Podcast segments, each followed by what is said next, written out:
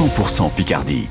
Votre météo avec 6 degrés à Beauvais, 9 degrés à Amiens et ça se couvre progressivement pour avoir quelques petites pluies éparses dans l'après-midi avec un vent en général modéré.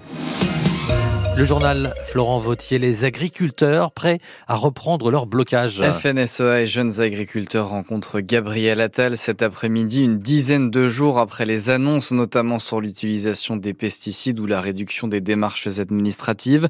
Une date butoir a été fixée par les syndicats agricoles pour voir du concret, le début du salon de l'agriculture le 24 février.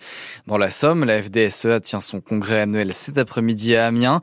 Quentin Thibault est agriculteur à Illy-sur-Somme, secrétaire général adjoint des jeunes agriculteurs du département et il attend du gouvernement des garanties. On est méfiant sur ce que sur ce qui a été annoncé, on attend des réponses et du concret. Les paroles c'est facile, les paroles ça faut pas que ça serve à calmer les foules. Il y a eu pas mal d'annonces sur différents sujets, on attend on attend de savoir un petit peu euh, comment ils veulent que ça se concrétise. Au vu du nombre de messages qu'on a de notre réseau, je pense que si euh, s'il n'y a pas de réponse concrète du gouvernement, et qu'il n'y a pas des actes, clairement le, réseau est prêt à se remobiliser. On, souhaite pas parce que c'est pas une partie de plaisir, hein, une manifestation. Mais s'il n'y a pas de réponse euh, et que et que c'est le seul moyen de se faire entendre, euh, on le fera sans problème. Ce matin, la Commission européenne a adopté une exemption partielle pour 2024 aux 4% de jachère obligatoire dans les champs, une nouveauté de la politique agricole commune pour favoriser la biodiversité qui était très fortement dénoncée par les agriculteurs lors du mouvement de protestation. Et Emmanuel Macron va également recevoir les syndicats agricoles, FDSEA et jeunes agriculteurs la semaine prochaine. Il commence dès demain avec la coordination rurale et la confédération paysanne. Dans la Somme, certains agriculteurs ont eu leur champ sous l'eau en novembre, souvenez-vous, dans le Pontieux Marcanterre après de fortes précipitations. Trois mois après, élus et habitants ont donc scruté avec beaucoup d'inquiétude les grandes marées qui se terminent ce soir. Le coefficient est encore de 106 aujourd'hui. Des travaux en baie d'Oti sont en cours pour le curage des cours d'eau depuis novembre, assure Eric Kremer. Le vice-président de la communauté de communes Pontieux-Marcanterre était ce matin l'invité de France Bleu Picardie. Interview à réécouter sur francebleu.fr. Une vingtaine de pompiers, une trentaine même désormais, toujours mobilisés depuis environ 5 heures ce matin à Cailleux-sur-Mer. Ils éteignent le feu sur un chalutier à la dérive qui est arrivé sur la plage. L'incendie a débuté dans la nuit de dimanche à lundi au large de Dieppe. Les six marins à bord ont été secourus.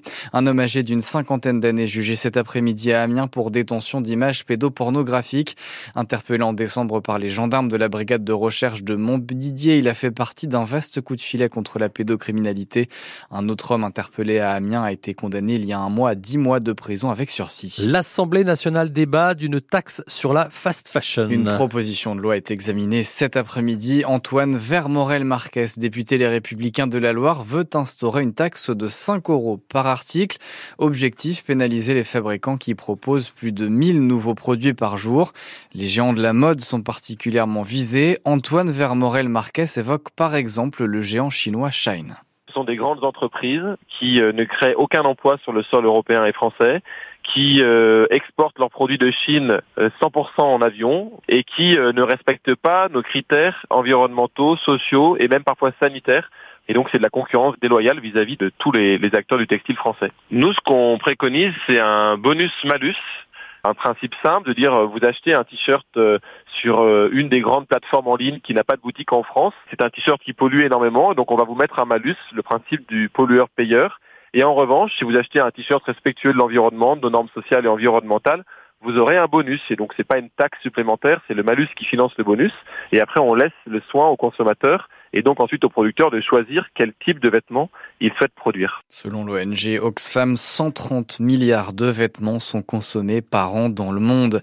Dans l'Oise, les parents et les élus de l'école de Goincourt sont actuellement devant l'inspection académique à Beauvais. Ils demandent une audience auprès du DAZEN, le représentant du recteur de l'académie d'Amiens dans le département. Une classe doit fermer à la rentrée prochaine en septembre. Licourt s'engage pour la langue picarde. La commune de 400 habitants près de Nesle, dans l'est de la Somme, signe ce soir la charte Ma commune aime le Picard. Elle a choisi 10 engagements dans une liste de 37. Culture, enseignement et même panneau d'entrée de ville. Un panneau chez Pouilly, chez Le, sera installé à l'entrée de Licourt, ce qui veut dire, Patrick? Euh, Je ne sais pas. Vous ne savez pas Eh bien, ça veut dire le pays des loups, puisque l'animal est le surnom des habitants ah. de Licourt.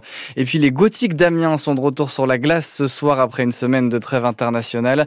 Il reste six matchs avant le début des playoffs de Ligue Magnus. Le premier, c'est ce soir à 20h30 à Angers, deuxième du classement. Les Gothiques sont sixième.